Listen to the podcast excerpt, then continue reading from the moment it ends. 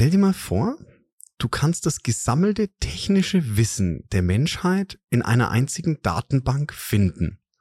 Und damit meine ich jetzt nicht Wikipedia oder so ein allgemein Lexikon, sondern wirklich runter aufs Detail. Das ist eine ziemlich akkurate Beschreibung einer Patentdatenbank. Und was da noch so drin ist, was Patente eigentlich sind und was du mit diesen Daten jetzt anfangen kannst, das bespreche ich heute mit Christian Metzger. Unfuck Your Data, deine Machete im Datendschungel. Daten durchdringen immer mehr von uns und unserem Leben, sowohl privat als auch beruflich. Für Unternehmen werden sie vom Wettbewerbsvorteil zum Überlebensfaktor. Wer seine Daten nicht effektiv nutzt, geht unter.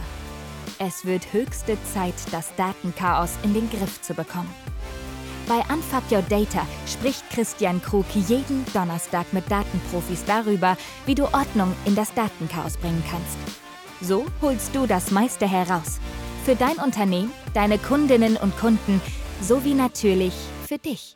Und damit ganz herzlich willkommen bei Unfuck Your Data. Ich freue mich, dass ihr heute auch wieder eingeschaltet habt und natürlich, dass mein heutiger Gast sich auch Zeit genommen hat in seinem ja durchaus vollen Kalender, wie ich jetzt seit Anfang des Jahres erfahren habe. Ist dann noch was dazugekommen. Wir haben hier heute fast lokal ähm, aus Starnberg, also auch aus Bayern, jemanden bei mir, den ich schon puh, Christian, wir reden nicht drüber, er heißt auch Christian und wir reden jetzt nicht drüber, wie lange wir uns schon kennen, denn es ist aus der ähm, Schulzeit. Mhm. Bei mir ist der liebe Christian Metzger, mit dem ich einige Jahre die Schulbank drücken durfte und wir uns jetzt ja wieder begegnet sind. Hi Christian und jetzt stell dich doch auch mal äh, den Zuhörerinnen und Zuhörern vor. Wer bist du? Was machst du? Wunderbar, sehr gerne. Ja, Christian, besten Dank für die Einladung. Mein Name ist auch Christian, Christian Metzger. Ich bin Patentanwalt und Maschinenbauingenieur und äh, bin als solcher in einer Patentanwaltskanzlei südlich von München, eben im schönen Starnberg, tätig. Genau, das war, glaube ich, eine Zeit lang der Running Gag. Äh, der eine kommt aus einer Metzgerei, der andere Christian heißt Metzger. Ja, stimmt. Mhm. Immer wieder gut. Immer, ja, da war die mhm. Gag.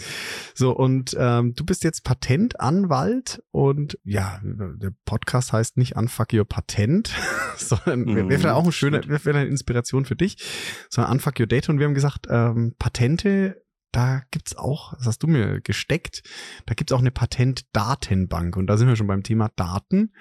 Jetzt erzähl mal, was ist denn das für eine Patentdatenbank und was haben Patente mit Daten zu tun? Außer ich patentiere jetzt irgendwie ein Datenprodukt. Mhm, sehr gerne. Die Beziehung von Patenten zu dem Podcast, eben Daten und Datenbanken, kommt daher, dass eben jedes Patent wird veröffentlicht, nachdem es äh, eingereicht wurde, grundsätzlich eineinhalb Jahre nachdem es angemeldet wurde. Und diese ähm, veröffentlichten Patente werden eben in Datenbanken veröffentlicht, die von den jeweiligen Patentämtern auf der Welt aufrechterhalten und betrieben werden.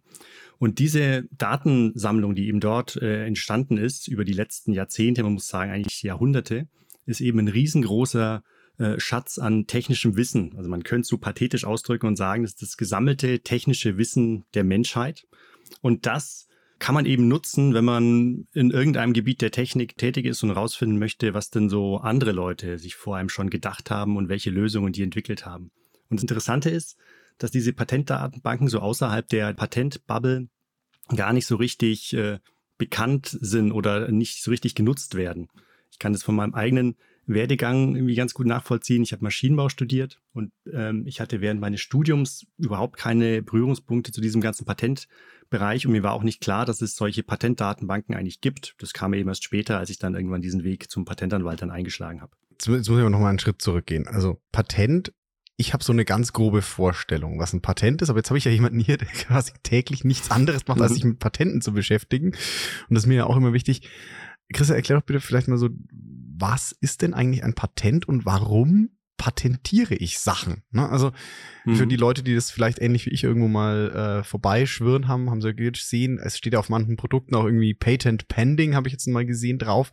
Mhm. Was heißt es eigentlich patentieren und warum mache ich das? Also wenn man es ein bisschen philosophisch betrachten möchte, dann ist ein Patent letzten Endes ein Deal zwischen dem Erfinder, der Erfinderin und der Gesellschaft. Und getauscht wird in dem Deal das Wissen um die Erfindung, wie es funktioniert, gegen ein zeitlich befristetes Monopol. Maximal 20 Jahre. Das ist eben der Deal. Also mhm. ich erfinde irgendwas und teile der Welt mit, wie es funktioniert. Und als Belohnung dafür, dass ich äh, verraten habe, äh, wie es funktioniert und ähm, damit ich eben anderen ermögliche, darauf aufzubauen, gibt es dann dieses Patent, dieses 20-jährige Monopol. Das heißt, ich bin in diesen 20 Jahren, maximal 20 Jahren, bin ich der Einzige, der das Ganze kommerziell nutzen darf. Wenn ich meine Erfindung patentieren lasse und du fängst dann an, meine Erfindung nachzubauen und zu vermarkten und zu verkaufen, dann kann ich zu dir hingehen und sagen, lass das, ich habe ein Patent dafür, mhm. du darfst nicht. Und äh, bei der Durchsetzung dieses Rechts hilft mir dann eben der Staat mhm. mit Gerichten und im Extremfall auch halt mit der ausführenden äh, Gewalt. Und das ermöglicht gewissermaßen, dass ähm, Ideen und Erfindungen genauso geschützt werden wie physische Besitztümer.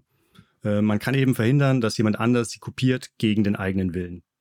Und das ist auch schon der Grund, warum man das macht. Mhm. Man möchte eben verhindern, dass die eigenen Entwicklungen von anderen äh, kopiert werden und kommerziell ausgenutzt werden. Ansonsten würde man sich wahrscheinlich in der Situation wiederfinden, dass halt ein Unternehmen irgendein Produkt entwickelt, da viel Geld und Mühe reinsteckt, dann bringt man es auf den Markt, dann sieht der Wettbewerber, wie es funktioniert, baut es nach und wird es entsprechend günstiger anbieten, weil er sich ja den ganzen Entwicklungsaufwand sparen könnte. Und insofern wäre derjenige, der Entwicklungsarbeit leistet, irgendwie der Benachteiligte. Und um das zu umgehen, dafür hat man dieses Patentwesen installiert, mhm. irgendwann im 19. Jahrhundert, damit sich eben so äh, Entwicklungsarbeit und ja, die Mühen auch rentieren, die man in die Entwicklung eines neuen Produktes steckt.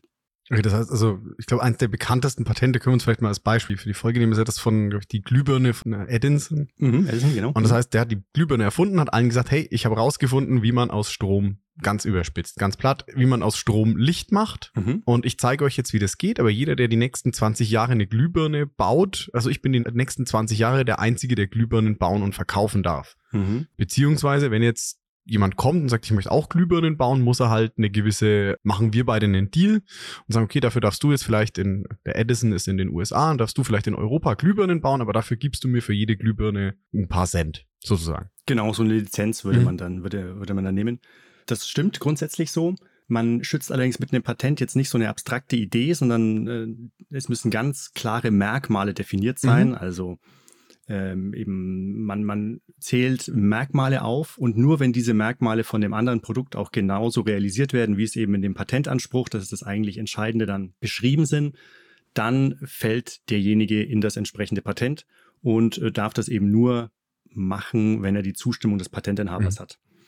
Maximal 20 Jahre und Patente wirken auch immer nur in dem jeweiligen Land. Also jetzt mhm. US-Patent wirkt nur in den USA. Das heißt, mit dem US-Patent kann ich niemanden was in Deutschland äh, verhindern. Das heißt, man braucht eben in dem jeweiligen Land, braucht man dann ein Patent, wenn man äh, das jeweilige Recht dann noch durchsetzen will.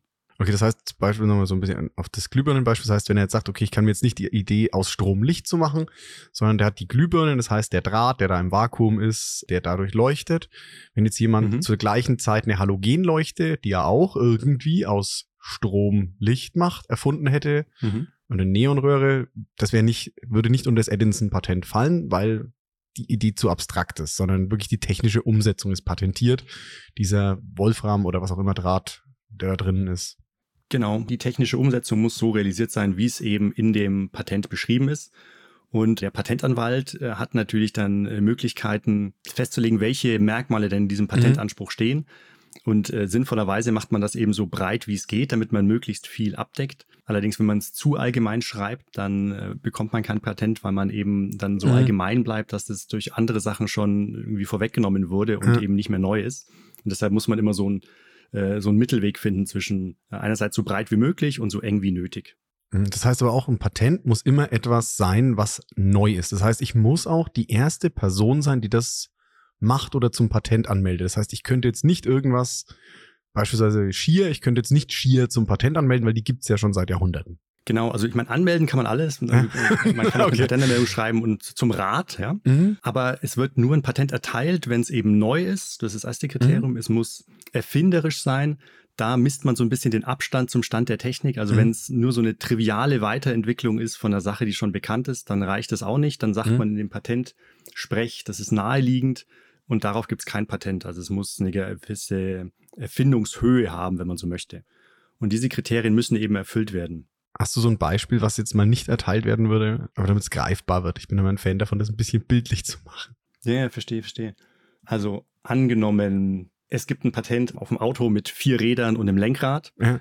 Und äh, dieses Fahrzeug ist, äh, ist grün beispielsweise. Mhm. Und ich möchte, mache jetzt genau das gleiche und sage, nee, aber das Auto ist rot. Mhm. Dann ist ein rotes Auto neu im Vergleich zu einem grünen Auto, aber es ist äh, irgendwie naheliegend, das zu machen. Das heißt, für sowas mhm. würde man kein Patent bekommen, weil es zu nah an dem liegt, was schon bekannt ist. Mhm. Das ist jetzt ein ziemlich einfaches Beispiel, das an vielen Stellen hinkt, aber so die ganz grobe Idee, dass man so einen gewissen Mindestabstand einhalten muss von dem, was es schon gibt. Sag mal, wenn es eine Idee ist, auf die ein Sechsjähriger in fünf Minuten beim Spielen kommt, dann ist es wahrscheinlich nicht patentierbar. Wahrscheinlich. Wobei die Kinder erstaunlich kreativ sein können.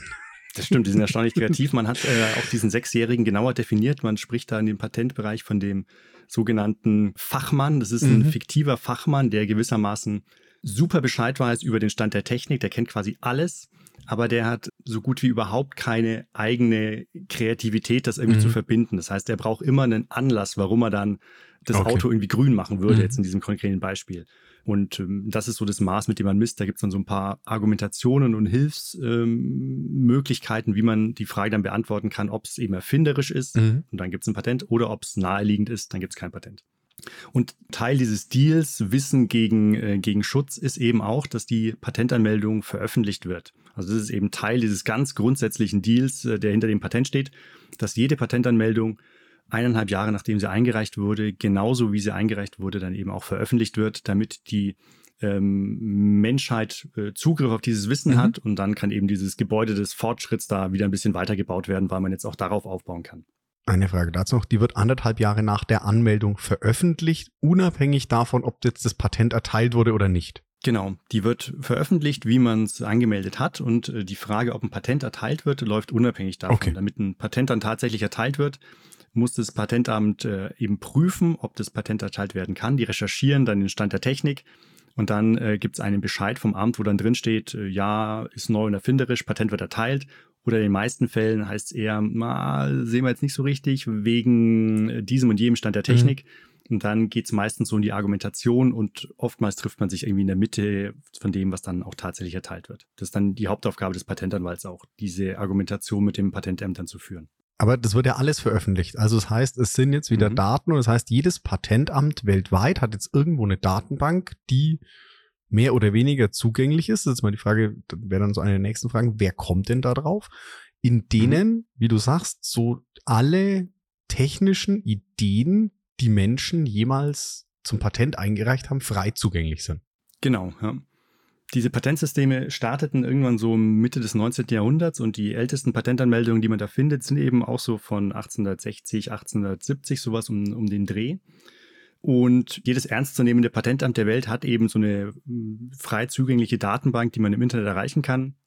Von der Usability ist das die ist frei von zugänglich. Europäischen Patentamt. Frei zugänglich. Das heißt, genau. jeder, das heißt, ich kann jetzt einfach in meinen Browser meiner Wahl gehen, mhm. Patentamt googeln und in diese Patentdatenbank reingehen und gucken, was da drin ist. Genau, ja. Okay. Und das vom Europäischen Patentamt, deren äh, Patentdatenbank heißt Espasnet, die ist wirklich die ist, äh, von der Usability sehr ansprechend gemacht, ist leicht zu durchsuchen. Da kann man dann entweder in so eine Art Google-Suche eben Suchworte eingeben, die sich auf irgendwelche Begriffe beziehen, oder man kann auch in so eine boolsche Operatorensuche einsteigen und nach gewissen Begriffen oder Begriffskombinationen in gewissen Teilen der Patentanmeldung dann suchen. Und ein weiteres, äh, eine weitere Besonderheit ist eben auch, dass Patentanmeldungen in so ein Klassifizierungssystem eingruppiert werden. Das war früher eben noch deutlich wichtiger, als man nicht die Texte durchsuchen ja. konnte, sondern man hatte dann die ganze Welt der Technik in eben verschiedene so. Klassen mhm. aufgeteilt. Und wenn man dann eine Patentanmeldung hatte, die beispielsweise weiß nicht, den Greifer eines Roboters betrifft, dann gibt es dafür eine Patentklasse, wo dann diese Patentanmeldungen alle reinkommen. Mhm. Und das kann man auch noch nutzen, um das zu durchsuchen, damit man eben schneller zum gewünschten Ziel kommt. Okay, und das heißt, die ist jetzt zugänglich und ich kann nachschauen, was ist denn zum Patent angemeldet worden vor anderthalb Jahren jetzt? Mhm, genau. Weil jetzt wird es veröffentlicht oder was ist schon da an Technik? Und jetzt so die Frage, was bringt mir das? Weil es ist ja nett zu wissen, Mhm. Ich glaube, wenn ich jetzt selber in der Situation bin, dass ich mich damit beschäftige, eine Idee patentieren zu lassen, wird es nochmal wichtiger. Mhm. Also da muss ich ja nachgucken, ob jemand anders es nicht schon gemacht hat. Mhm. Aber so für mich, was mache ich jetzt mit diesen Daten? Das ist ja wieder das Wichtige für mich, weil, keine Ahnung, ich kann ja auch in der Zeit, in der ich die Patentdatenbank durchscroll, auf Instagram surfen oder Netflix streamen oder was auch immer. Aber was mache ich jetzt mit mhm. diesen Daten, die da liegen? Ja, natürlich muss man ähm, einen gewissen gewissen Bezug zu dieser, zu dieser Technologie haben. Der erste Fall, warum man da nachschaut, ist, wenn man eben eine Produktentwicklung plant und so eine grobe Idee hat, was man denn machen möchte mhm. und sich da auf den Stand bringen möchte, was denn andere in dem Bereich schon entwickelt haben, damit man eben nicht das Rad nochmal neu erfindet, sondern auf dem aufbaut, was andere Unternehmen machen. Also bevor man die eigentliche Produktentwicklung startet, dass man einen Überblick bekommt, was ist denn gerade so State of the Art, mhm. ähm, was sind so Ansätze, die ich nachverfolgen könnte, welche Ansätze sind vielleicht äh, äh, nicht so verfolgt von meinen Wettbewerbern, was dann für mich ja noch interessanter macht, dass ich denen vielleicht extra gehe, diesen Weg. Ein weiterer Anwendungsfall wäre, wenn man so mm, ein bisschen genauer wissen möchte, was andere Unternehmen, Wettbewerber denn genauso am Planen dran sind. Ja? Mhm. Also was, äh, was befindet sich bei denen derzeit in der Entwicklungspipeline? Man kann auf diese Weise eben so Wettbewerberübersichten machen oder, oder einen Überblick über eine ganze Branche bekommen. Wenn mich jetzt beispielsweise interessiert, was sind denn so Entwicklungstrends bei, weiß nicht, Elektrolyseuren, dann könnte ich da in die Patentdatenbank bei, gucken. Bitte was? Elektrolyseure, also damit äh, erzeugt man Wasserstoff aus äh, Wasser, um ja, Wasserstoff, äh, erneuerbaren Wasserstoff herzustellen. Ja. Für den Maschinenbauer selbstverständlich, für den Biologen nicht. Ja, genau, man, äh, man denkt das. Ne? Ja. Dann könnte man das äh, mit, mit, so einer Recherche beispielsweise ähm, aufarbeiten. Man würde sehen, was sind so Entwicklungstrends, welche Technologien werden gerade entwickelt. Man könnte sich einen Überblick machen, in welche Unternehmen stehen da dahinter, wer sind die großen Anmelder, wer hat viele Patente in dem Bereich, wer sind vielleicht Newcomer. Das wären so Aussagen, die man daraus ableiten kann. Und du hattest ja schon erwähnt, wenn man dann eben konkret was erfunden hat und eine Patentanmeldung plant, spätestens dann sollte man reinschauen, damit man eben genau weiß, was es denn schon gibt und wo dann der Raum für die eigene Erfindung bleibt, mhm. wenn das eben schon mal irgendwo beschrieben wurde, identisch oder sehr, sehr ähnlich, dann kann man sich das mit der eigenen Patentanmeldung wahrscheinlich sparen, weil sie ohnehin nicht durchkommen wird. Ja. Und damit man da eine passgenaue Patentanmeldung schreiben kann, ist man gut beraten, wenn man davor so eine Stand der Technik-Recherche macht. Und eben dann der letzte Aspekt, warum man da reinschauen sollte, ist, wenn man dann ein Produkt auf dem Markt hat oder plant, ein Produkt einzuführen, dass man sich eben informiert, ob man irgendwelche fremden Patente verletzt. Das sollte man verhindern, weil es eben sehr, sehr, sehr, sehr schmerzhaft und kostspielig äh, werden kann. Und je früher ich das weiß, dass ich da ein Problem reinlaufe, desto einfacher kann ich dann irgendwelche Umgehungsmaßnahmen treffen. Also mhm. vielleicht kann ich dann ein konstruktives Detail ändern an meiner Maschine oder an meinem Verfahren und dann bin ich raus aus dem Patent. Ähm, vielleicht kann ich mir eine Lizenz holen also das heißt auch, wenn ich selber gar nicht patentieren will, sondern wenn ich irgendwo eine Idee habe, die ich als Produkt auf den Markt bringen will, mhm. kann es ja passieren, dass ich unwissentlich ein Patent verletze und dann kommt irgendjemand her und sagt, hey, du, Freundchen, so nicht. Und das heißt, da mhm. sollte ich auch noch mal so einen Blick reinwerfen, um es zu checken. Ja. Genau, damit man eben nicht ein Patent verletzt äh, und ob das jetzt wissentlich ist oder unwissentlich ist, das interessiert in dieser Thematik keinen. Man hat halt als Unternehmer die eine gewisse Sorgfaltspflicht ja. und man muss sich darum kümmern, dass man keine fremden Patente verletzt. Und meist ist es ja, was heißt meist, aber oftmals ist es auch so, dass wenn man früh genug auf ein Patent aufmerksam wird, man kann es entweder umgehen ja. oder vielleicht findet man auch äh, eine Möglichkeit, das dann zu lizenzieren, wenn man das Produkt äh, trotzdem so auf den Markt bringen möchte. Und die Verhandlungsposition, in der man ist, ist natürlich viel, viel besser, wenn man sagt, ich plane demnächst vielleicht ein Produkt auf den Markt zu bringen, als wenn man sagen muss, ja, seit drei Monaten habe ich das Produkt auf dem Markt. Ähm, wie sieht's denn aus mit der Lizenz? Ja, dann, dann ist deine Verhandlungsposition nicht so geil. Würde ich jetzt genau, deshalb ist es gut, wenn man da früher Bescheid weiß, damit man da mm, die Dinge entspannter regeln jetzt, kann. Stellt sich mir aber eine Frage, es ist ja jetzt, äh, oder zwei Fragen nochmal. Zum einen, du hast ja gesagt, anderthalb Jahre nach der Anmeldung. Mhm. Das heißt, durchaus 18 Monate ist bei einigen Produktgruppen ja gefühlt eine Ewigkeit. Mhm. Wenn ich jetzt irgendwas rausbringe und jemand hat es schon zum Patent angemeldet, vor einem halben Jahr, und ich bringe es jetzt raus, mhm. weil ich es gar nicht wusste, dass die Person das auch entwickelt, dann kann keine Recherche der Welt mir das ja geben. Das heißt, der ist dann schon mit seinem Patent etwas gekniffen. Oder was passiert dann? Ja, das müsste man dann im Einzelfall sich genau ansehen. Aber wenn ich gewissermaßen ein Produkt auf den Markt bringe, das zum Patent angemeldet wurde, aber es wurde noch nicht veröffentlicht, dann stimmt's. Ich hatte ja keine Chance, darauf zu kommen. Also wenn dieses Patent dann dennoch erteilt wird, dann ist es trotzdem so, dass ich eben später dran war. Und dann darf ich ab dem Zeitpunkt, wenn dieses Patent erteilt wird, dieses Produkt dann nicht mehr vertreiben, sondern eben nur, wenn ich eine, wenn ich eine Lizenz bekomme oder wenn der andere, der Patentinhaber mir das erlaubt. Das ist dann das Vorgehen. Andererseits, es könnte auch sein, wenn ich einfach so schnell am Markt bin und es nur nicht zum Patent angemeldet habe und das ist meine Erfindung, dass sein Patent dann nicht erteilt wird. Das ist auch eine Möglichkeit, weil, die, weil das Patent dann sagt, ja du, schau mal, das kann ich ja schon da drüben im Laden kaufen. Warum soll ich es dir jetzt noch patentieren? Vor einem Jahr konnte ich es kaufen. Es kommt dann auf die Zeitpunkte an. Also wenn äh, du gewissermaßen dein Produkt auf den Markt bringst und ich dann am Tag drauf mein Patent anmelde, dann klappt es nicht, dann ist gewissermaßen dein Produkt äh, neuer. Aber wenn, wenn es gewissermaßen keine Veröffentlichung gab vor diesem Start des Verkaufs des Produktes, mhm. dann guckt man in die Röhre, weil der andere einfach früher dran war. Okay. Das heißt, weil das ist so, worauf meine Frage zielt, 18 Monate ist halt heute schon echt eine gewisse Laufzeit. Und so wir fragen, macht, das stimmt. macht es denn noch Sinn, heutzutage Sachen zu patentieren, wenn sich alle Dinge so schnell drehen und viele Sachen so schnell schon veraltet sind, dass ja einige Produkte ja gar keine, du hast ja gesagt, 20 Jahre maximal Schutz. Mhm. Dass 20 Jahren, wenn du guckst, viele Produkte, die wir vor 20 Jahren hatten, sind heute komplett irrelevant. Also ich denke mal ans erste klassische Mobiltelefon durch Smartphone komplett abgesägt oder ähnliches. Macht es heute noch Sinn, Sachen zu patentieren und wo? Das ist natürlich eine ketzerische Frage für einen Patentanwalt. Ja. Ähm, vielleicht nochmal ganz kurz in, in zwei Schritten würde ich das mhm. gerne versuchen zu beantworten. Also diese 18 Monate, die es dauert, bis eine Anmeldung veröffentlicht wird, das ist gewissermaßen zum Schutz des Anmelders, damit der Anmelder eben noch eineinhalb Jahre hat, seine Erfindung weiterzuentwickeln, mhm. um sich gewissermaßen einen, einen Vorsprung vor den, vor den Wettbewerbern zu erhalten. Wenn man möchte, dass die Patentanmeldung früher veröffentlicht wird, dann kann man das sagen. Dann sagt man dem Patentamt, bitte veröffentlich sofort und okay. erwarte nicht diese eineinhalb Monate, Jahre. Und dann wird so ein Patent nach, weiß nicht, paar Wochen, so lange wie es eben dauert im Patentamt, bis die Veröffentlichung realisiert ist, veröffentlicht. Und das kann insbesondere für Startups irgendwie hilfreich sein, weil man möchte dann auch damit werben, hier äh, Patent Pending, also ein Patent ist in der Mache, ein Patent mhm. ist in der Schwebe. Das kann man in Deutschland, darf man in Deutschland erst machen, wenn es veröffentlicht mhm. wurde und deshalb möchte ich das dann relativ früh veröffentlichen. Also das vielleicht zu, zu diesen 18 Monaten. Aber die andere Frage bleibt natürlich, macht das Patentwesen irgendwie in unserer schnelllebigen äh, Welt überhaupt noch Sinn? Ich würde sagen, ja. Diese 20 Jahre, das ist ja die Maximallaufdauer. Also niemand zwingt einen dazu, ein Patent 20 Jahre laufen zu lassen. Wenn ein Patent erteilt ist, dann ist es so, dann muss man jährlich äh, Geld beim Patentamt einwerfen, damit das Patent wieder ein Jahr weiterhin aufrechterhalten mhm. wird. Ich habe mal gelesen, dass die durchschnittliche Patentlaufzeit irgendwie sieben oder acht Jahre beträgt. Also die allermeisten Patente werden nach sieben bis acht Jahren dann fallen gelassen. Die Jahresgebühr, die steigt mit jedem Jahr.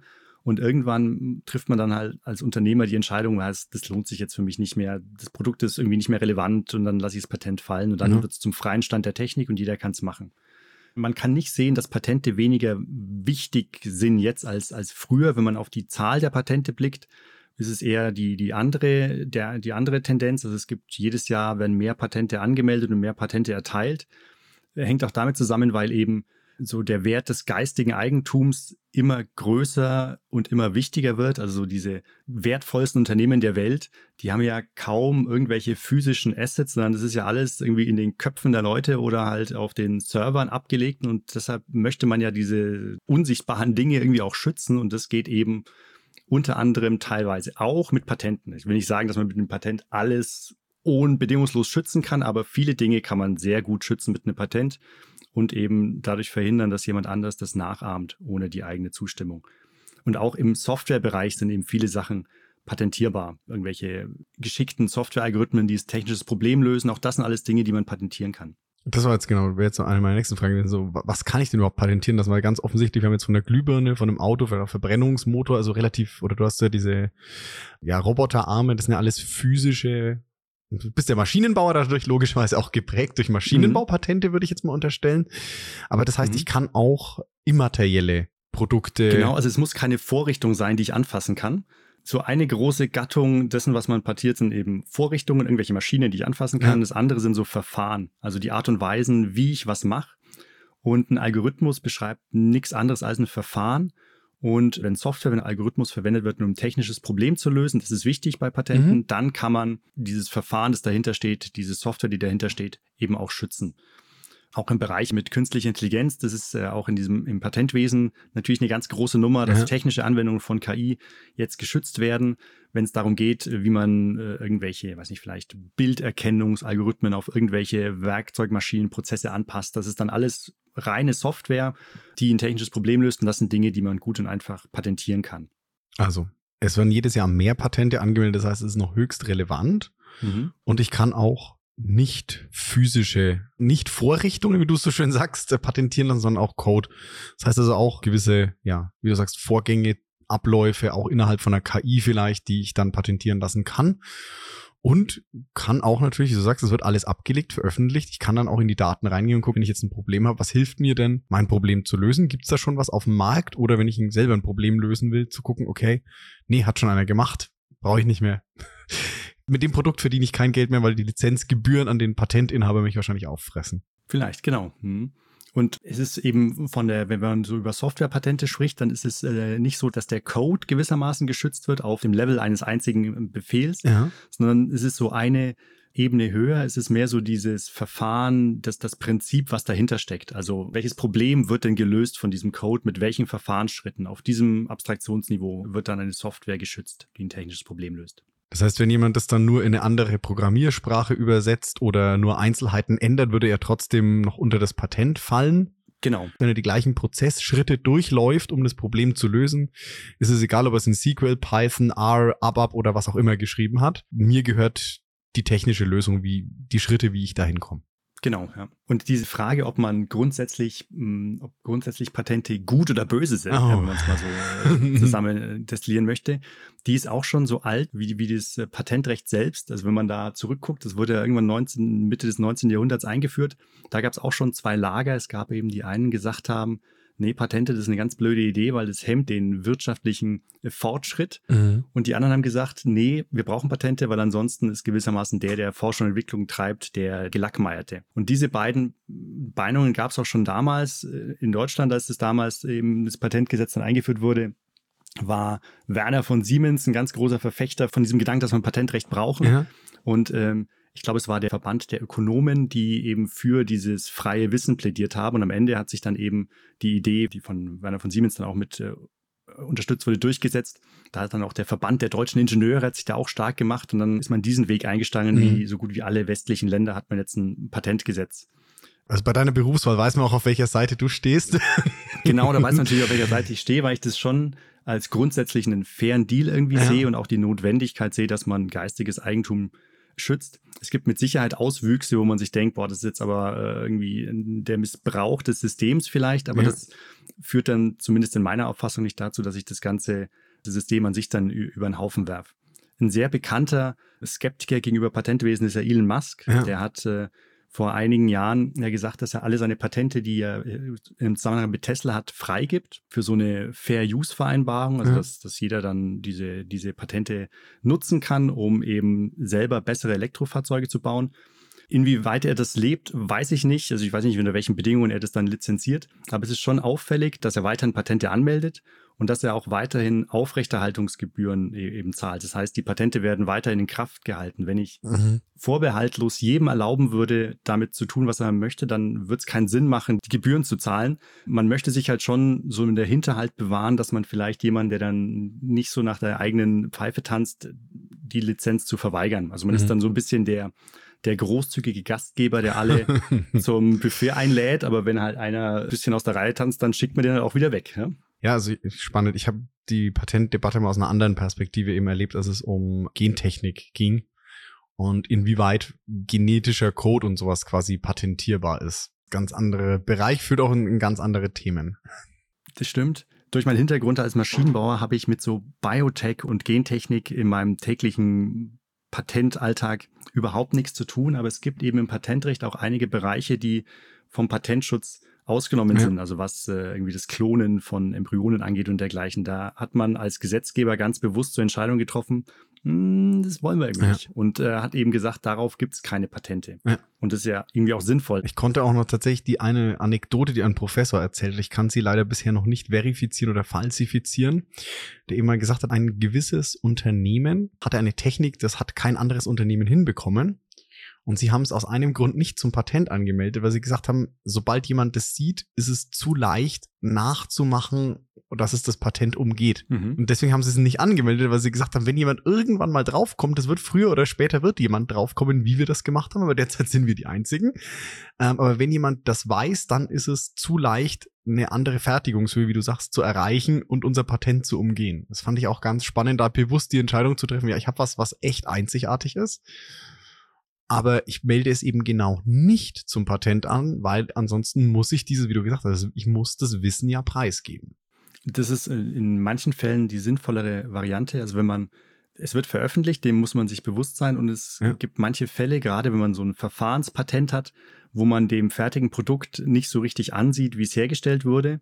Selbst wenn ich dann ein Patent habe, aber ich werde nie nachvollziehen können, ob irgendjemand dieses Patent tatsächlich verletzt oder nicht, dann bringt es mir ja auch nichts. Und dann kann ich ja versuchen, das so als Geschäftsgeheimnis dann zu schützen. Ja. Und wenn ich da erfolgreich bin, wenn es wirklich nicht nach außen diffundiert, dann ist es ja auch eine sinnvolle Angelegenheit. Das heißt also, auch du als Patentanwalt sagst, es gibt Situationen, in denen es nicht sinnvoll ist, das zum Patent anzumelden, sondern andere Wege zu gehen.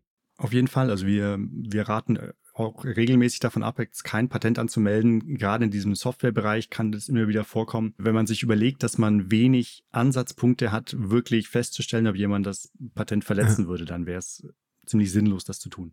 Das ist mal sehr cool. Und das finde ich mal eine sehr ehrliche Beratung, weil ihr lebt ja davon, Patente anzumelden und nicht davon, nicht Patente nicht anzumelden.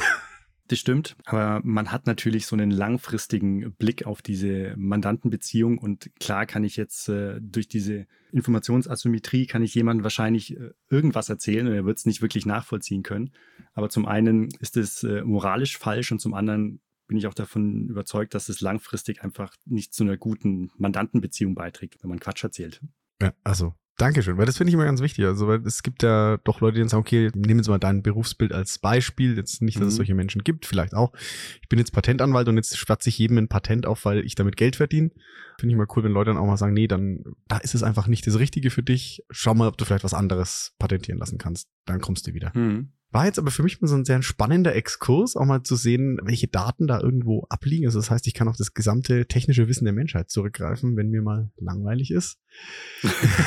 genau. wenn ich mal nichts zu tun habe oder ein Patent anmelden genau. will. Mhm. Sonst ist meine Beziehung zu Patenten ein bisschen, äh, ja, ich sag mal schwierig. Durch die Doktorarbeit, da hatte unser Lehrstuhl war an einem Patent beteiligt und immer wenn dazu irgendwas kam, hat es viel Arbeit für alle bedeutet, die auch nichts mhm. davon hatten. Du hast dann, warst einer der Erfinder, der dann die Erfindungsmeldung schreiben musste? Oder? Nein, äh, das waren nee. tatsächlich äh, Kolleginnen und Kollegen von mir, aber immer wenn dazu was kam, war der ganze Lehrstuhl in Aufregung oder die ganze Arbeitsgruppe in Aufregung, weil Sachen dafür gemacht werden mussten. Und das heißt, okay. auch ein paar Leute, mhm. die ja nicht mit drauf standen auf der Erfindungsmeldung, mussten dann natürlich im Hintergrund den Leuten andere Sachen abnehmen oder dafür was zuarbeiten. Und deswegen war es immer, oh nö, schon wieder was vom Patent. Ja, klar, wenn man den Vorteil nicht so richtig sieht. Genau, ja. Mhm. Also wenn du nicht auf dem Patent stehst, dann ist der Vorteil nicht so direkt greifbar für dich. Da bin ich jetzt auch ehrlich. Mhm, das stimmt. So, lieber Christian, aber damit würde ich Richtung Ende tendieren. Es gibt normalerweise müssen die meisten Gäste sich zwei Fragen stellen. Aber ich habe dein LinkedIn-Profil auch nochmal gestalkt. Und der liebe Oliver, ein Freund von mir und ich, wir hatten neulich ein Thema, und das würde ich dich jetzt einfach mal fragen. Ansonsten schneiden wir es raus, wenn es dir unangenehm ist. Du hast in deinem LinkedIn-Profil auch ex-McKinsey stehen. Also erstmal weiß ich ja, dass du das nach deinem phänomenalen Abi dahin geschafft hast und da unterwegs warst. Danke aber, für die Blumen. Ja, aber warum schreibt man das rein? Da stehen so coole Sachen wie Patente für digitale Maschinen. Warum steht da deine Ex-Freundin? Die Frage habe ich mir in letzter Zeit auch öfter mal wieder gestellt, ob ich da meinen, gewissermaßen meinen LinkedIn, meine LinkedIn-Bezeichnung mal aktualisieren sollte. Ich habe das damals reingestellt, weil ich der Auffassung war, dass das die Art und Weise, wie ich arbeite oder wie ich an Probleme rangehe, irgendwie geprägt hat. Mhm. Also meine Zeit bei McKinsey, das war meine erste Station nach dem Studium da. Da habe ich irgendwie so eine spezielle, sehr, sehr endproduktorientierte Arbeitsweise äh, gelernt. Das hat, glaube ich, schon die Art und Weise geprägt, wie ich jetzt auch als Patentanwalt äh, arbeite. Und natürlich ist es auch ein, äh, irgendwie ein Name, auf dem ich mich jetzt nicht, äh, nicht schäme, dass der in meinem, in meinem Lebenslauf ist. Durch, durchaus ein Achievement. Deshalb habe ich das da mit reingenommen. Aber ich verstehe, dass es so auf den geneigten Leser, dass man sich denkt, hm, hm. was genau will er mir jetzt damit sagen? Und ich kann auch verstehen, dass es vielleicht ein bisschen schräg ankommt. Das war nur mal so ein, so ein Scherz, aber wo ich es gerade bei dir mal gelesen hatte, dachte ich mir, jetzt frage ich aber direkt mal nach. Ja, unbedingt, ja. Hm. So, und dann jetzt kommen wir zum Abschlussritual. Es gibt noch zwei Dinge, ohne die ich hier niemanden gehen lassen darf. Zum einen, lieber Christian, was war denn das letzte Lied, das dir als Ohrwurm nicht mehr aus dem Kopf ging? Das letzte Lied, das ich äh, längere Zeit dann äh, summen musste, war von den Beatles Here Comes the Sun. Oh, sehr schön. Ich bin kein großer Beatles Fan und ich habe bei dem Lied immer das Cover der österreichischen oder steirischen Band STS im Kopf, mhm. äh, die es auch mal mit einem wundervollen steirischen Dialekt probiert haben. Mhm. Aber cooles Lied. Das Danke. stimmt, ja. Jetzt habe ich es auch wieder. Ähm mhm. und die zweite Bitte und an der Stelle nochmal ein kleiner Hinweis. Die Buchempfehlungen, die hier gegeben werden, werden verlinkt bei der lieben Melena, die der Christian auch noch aus unserer gemeinsamen Schulzeit kennt, die oh, einen ja. kleinen, aber feinen Bücherladen in der Stadt hat, in der wir beide zur Schule gegangen sind oder wir drei. Und ja, lieber Christian, empfehle uns doch noch ein Buch, das die liebe Melinda dann in ihr virtuelles Bücherregal stellen kann, das du nicht geschrieben hast und ja, das doch annähernd jugendfrei ist. Oh, wunderbar. Also die Auswahl der Bücher, die ich nicht geschrieben habe, die ist sehr, sehr groß. Da findet man eine ganze Menge an Büchern, die man empfehlen kann. Ich habe natürlich im Vorfeld nachgedacht, dass ich hier mit einer würdigen Buchempfehlung mhm. auch an den Start komme. Und ich entscheide mich für Factfulness von Hans Rossling. Okay. Das ist ein Buch, das ich vor wahrscheinlich so drei, vier Jahren gelesen habe.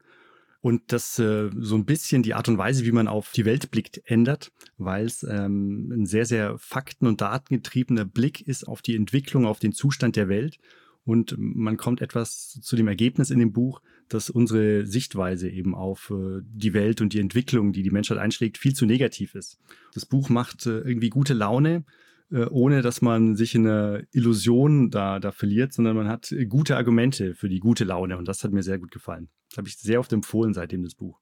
Das finde ich phänomenal. Also gerade jetzt, den aktuellen Zeiten, jetzt so Anfang 2024 nach den, ich nenne es mal Multikrisen der letzten Jahre, ähm, gute Laune mhm. zu haben, ohne irgendwie Hokuspokus Optimismus zu versprühen. Coole Empfehlung. Danke, Christian. Sehr gerne. Und damit auch nochmal ganz, ganz lieben Dank für das tolle Gespräch, dass du dir heute die Zeit genommen hast und natürlich auch an alle Zuhörerinnen und Zuhörer fürs Einschalten. Ja, wenn euch die Folge gefallen hat, dann tut mir den kleinen Gefallen, ihr drückt jetzt auf Folgen oder abonnieren, wo ihr den Podcast gerade hört. Und ja, wenn Fragen sind, wie immer, Christian, hat man ja gerade, ist auf LinkedIn auch aktiv. Das heißt, kommt da gern auf ihn zu, wenn ihr noch Fragen zur Patentdatenbank oder anderen Themen rund um Patente habt oder auch gern auf mich. Und ja, wer mir eben noch nicht folgt, den lade ich jetzt ganz, ganz herzlich ein, das nachzuholen. Und damit bis zur nächsten Folge. Ich freue mich, wenn ihr dann auch wieder dabei seid.